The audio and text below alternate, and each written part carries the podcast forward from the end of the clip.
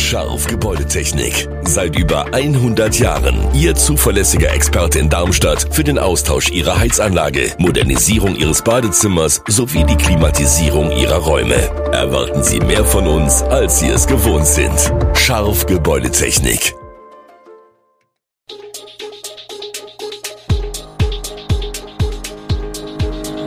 Gude, unser morgendliches News Update. Das Wichtigste aus Südhessen für Sie im Überblick.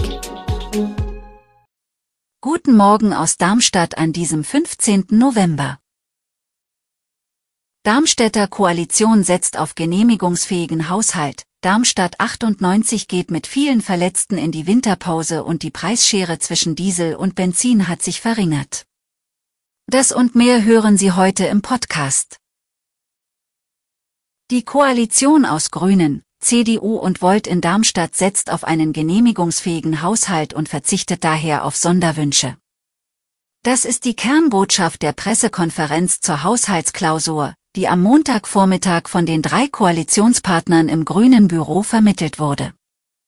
15 Millionen Euro zur Erhöhung des Eigenkapitals erhält das Klinikum außer der Reihe, um bei den Banken kreditwürdig zu bleiben, wie die grüne Fraktionssprecherin Marlena Todd sagte.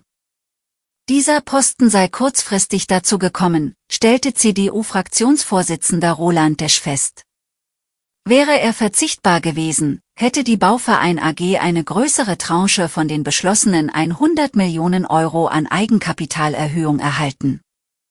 So sind es auch für den Bauverein erstmal zusätzliche 15 Millionen für den weiteren klimagerechten Umbau seines Gebäudebestands.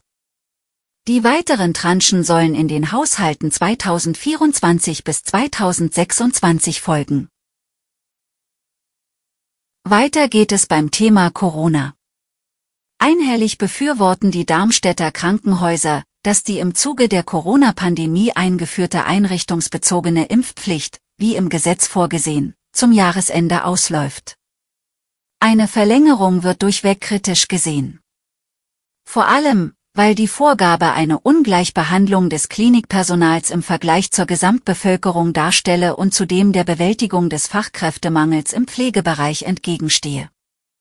Seit Mitte März gilt die einrichtungsbezogene Impfpflicht, nach der Krankenhäuser sowie voll- oder teilstationäre Pflegeeinrichtungen Mitarbeiter ohne ausreichenden Corona-Impfschutz beim Gesundheitsamt melden müssen. Beschäftigte, die keinen Impf- bzw. genesenen Nachweis oder ein ärztliches Attest über eine Kontraindikation vorlegen können, droht danach ein Betretungs- oder Tätigkeitsverbot oder auch ein Bußgeld. Sowohl Alice Hospital und Elisabethenstift als auch das Klinikum boten ungeimpften Mitarbeitern Aufklärungsgespräche an. Auch beim Gesundheitsamt war eine Impfberatung möglich. Ob dies Mitarbeitende zur Impfung bewogen habe, ließe sich nicht nachverfolgen, betonen die Einrichtungen. Was ist mit den Eberstädter Brunnen los? Die größte Sorge bereitete der Meliter Brunnen. Versiegt oder verstopft? Fragen sich Anwohner. Abgestellt habe niemand den Brunnen, er sei trocken gefallen, stellt der Eberstädter Bezirksverwalter Lutz Achenbach fest und verweist auf den Eberstädter Bürgerverein. Matthias Haas aus der Abteilung Brunnen und Quellen erklärt, nicht nur der Meliter Brunnen ist aufgrund fehlender Niederschläge trocken gefallen, sondern auch Hetterbachbrunnen, Steckenbornbrunnen, Ludwigsbrunnen und Lindenbergbrunnen. Der Meliter Brunnen ist bei Kaffee- und Teetrinkern ob seines weichen Wassers beliebt. Wenn da mal das eine oder andere Fläschchen für den heimischen Gebrauch angezapft wurde, war das kein Problem. Seit dem 15. Juli ist die Entnahme von Wasser in Darmstadt per Verordnung untersagt. Da hatte der Dürste aller Sommer erst angefangen. Dass der Meliter Brunnen da noch sprudelte, lag daran, dass es eine Brunnenstube gibt. Ein Rückhaltebecken quasi, das langsam leer läuft. Der SV Darmstadt 98 ist froh über die frühzeitige Winterpause aufgrund der Fußballweltmeisterschaft. Die Lilien beenden die Hinrunde zwar als Tabellenführer, doch die Mannschaft muss aktuell mit vielen Verletzten kämpfen. Acht feste Größen hatten Trainer Thorsten Lieberknecht vor dem letzten Spiel gegen Gräuter Fürth gefehlt, zudem war Christoph Zimmermann in der Woche zuvor mit einem grippalen Infekt kaum belastbar gewesen. Torwart Marcel Schuhn, Klaus Giasula, Fabian Schnellhardt, Magnus Warming, Matthias Honsack, Oskar Wilhelmssohn, Aaron Seidel und Yannick Müller waren alle ausgefallen. Man hätte fast eine Mannschaft bilden können mit all diesen Namen.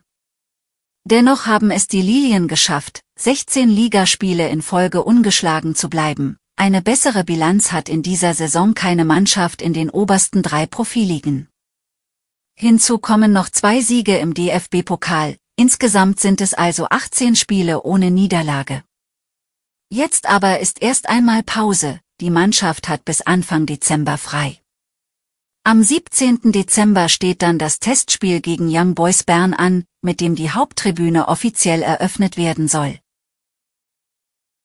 Hessens Städte, Gemeinden und Landkreise können im nächsten Jahr mit zusätzlichem Geld aus dem kommunalen Finanzausgleich rechnen.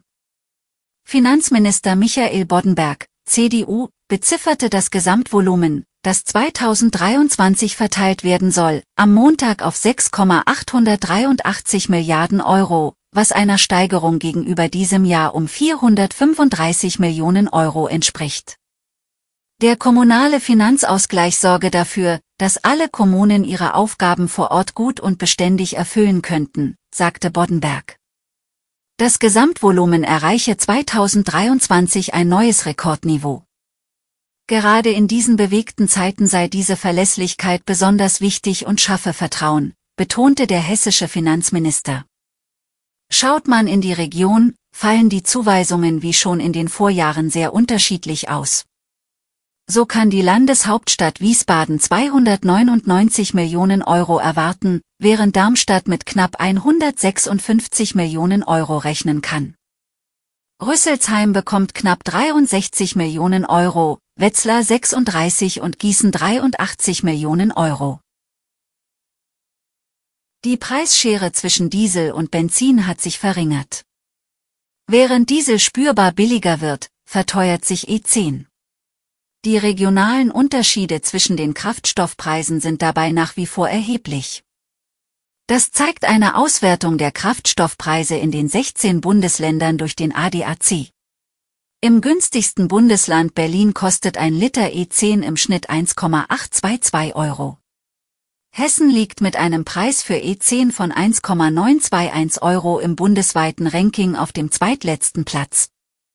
Rheinland-Pfalz dagegen kann sich mit einem Durchschnittspreis von 1,889 Euro im Mittelfeld behaupten. Die Preisschere zwischen dem Superkraftstoff E10 und Diesel hat sich laut ADAC innerhalb einer Woche um durchschnittlich 8,8 Cent auf 15,5 Cent je Liter verringert. Im Wochenvergleich sei das die geringste Differenz seit Anfang Oktober. Angesichts der um über 20 Cent niedrigeren Steuerlast auf einen Liter Diesel ist der Unterschied nach Expertenansicht immer noch beachtlich.